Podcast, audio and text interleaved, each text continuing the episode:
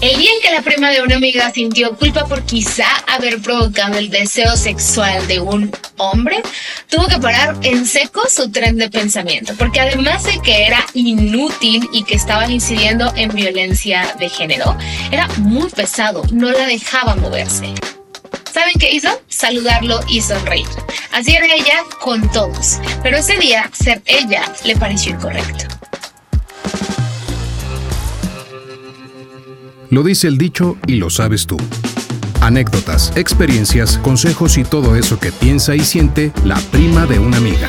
Con Belén Capetillo. El tipo, un viejo ramo verde, hizo un comentario incorrecto acerca de su cuerpo. Ella se sintió súper incómoda. Se fue del lugar. Eventualmente puso los límites que tenía que poner. Hizo lo que tenía que hacer. Pero, de todos modos, la culpa no se iba. Estaba revictimizándose y no se había dado cuenta. Pero aquello era solo la punta del iceberg. La prima de una amiga no es la única mujer que vive con culpas. Culpas por todo. Por ser, por no ser, por hacer, por no hacer, por decir, por no decir, por básicamente todo. Qué chingano. Y si empezáramos a hacernos cargo de la culpa, es muy pesada y también muy inútil. Seamos honestas, la culpa es un mecanismo de control que nos hace pensar que no es la sociedad la que está equivocada respecto de lo que espera de nosotras, sino que somos nosotras las que no damos el ancho. Las mujeres sentimos culpa por las cosas más absurdas, porque ponemos límites, porque no decimos que sí a todo lo que el jefe pide, porque queremos más tiempo para nosotras, porque somos madres en un mundo en crisis climática, porque no somos madres. Todo el perro tiempo estamos sintiendo culpa por, insisto. Si es a través de la represión y el castigo que nos estamos movilizando, entonces vamos a vivir una vida enferma y sumamente infeliz. No sé tú, pero la prima de una amiga va que vuela para allá. Sugiero hacer un esfuerzo consciente por erradicar la culpa de nuestro repertorio emocional. ¿Qué dicen? Primero, ella no provocó al viejo libidinoso aquel. Tiene que ser respetada siempre. No importa lo que haga, no importa cómo se muestre, tiene que ser respetada. Así es fácil. Había que poner límites claros y lo hizo. Y eso tenemos que hacer una y otra vez. Eso sí, hacer respetar esos límites le duela a quien le duela. Que se está saliendo el huacal, sí. Que ya no es una niña buena, sí. Y soporte. ¿Llegó tarde a la cita? Sí. ¿Se olvidó de enviar el correo? Sí. ¿Es el fin del mundo? No. No te estoy diciendo que vayas por ahí con esta excusa de así soy yo y hágale como quiera. No, no. A ver, ofrece disculpas, repara el daño, pero muévete, porque la culpa no sirve absolutamente de nada.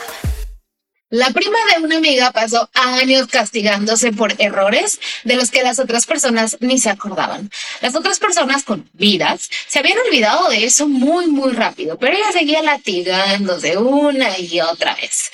Así que tú, tú deberías hacerlo diferente, tú puedes hacerlo diferente. No te conviertas en tu peor juez. Háblale como le hablarías a tu mejor amiga. Y si te estás hablando muy feito, piensa si tu mejor amiga querría seguir siendo tu mejor amiga si está escuchando eso que estás pensando. Fallar es bonito y está bien. Es de hecho bueno para el cerebro. Mejora la salud. Nos pone en el lugar en el que tenemos que estar. Un lugar de constante aprendizaje. Además, te llenas de experiencias de las cuales eventualmente te vas a reír a carcajadas. Debemos gestionar la culpa para que no nos atraviese, nos mate y nos haga trizas. Recordemos que mmm, no es nuestra, es más bien de la sociedad. No por eso vamos a tirarnos al suelo para ser las víctimas de la sociedad y echarle la culpa a alguien más. Justo no, porque caemos en un círculo vicioso que está en la fregada. Vamos a tomar la culpa y hacerla a un ladito para seguir adelante con nuestras vidas. Tienes derecho y hasta obligación de equivocarte. Lo único que es más perfecto que lo perfecto es aquello que se recupera después del quiebre. Eso fue lo que escuchó la prima de una amiga en TikTok hace algún tiempo y si está en TikTok es verdad.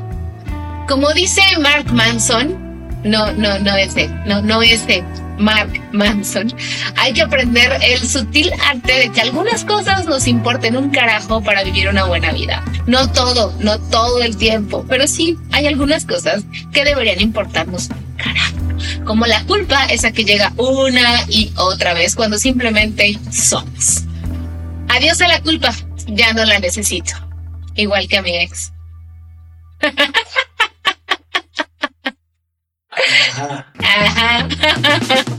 Gracias por estar aquí. Platiquemos sobre todo eso que te preocupa a ti y a la prima de una amiga. Sígueme en redes. La prima de una amiga soy yo en Facebook e Instagram y prima de una amiga en TikTok. Hasta la próxima. Adiós.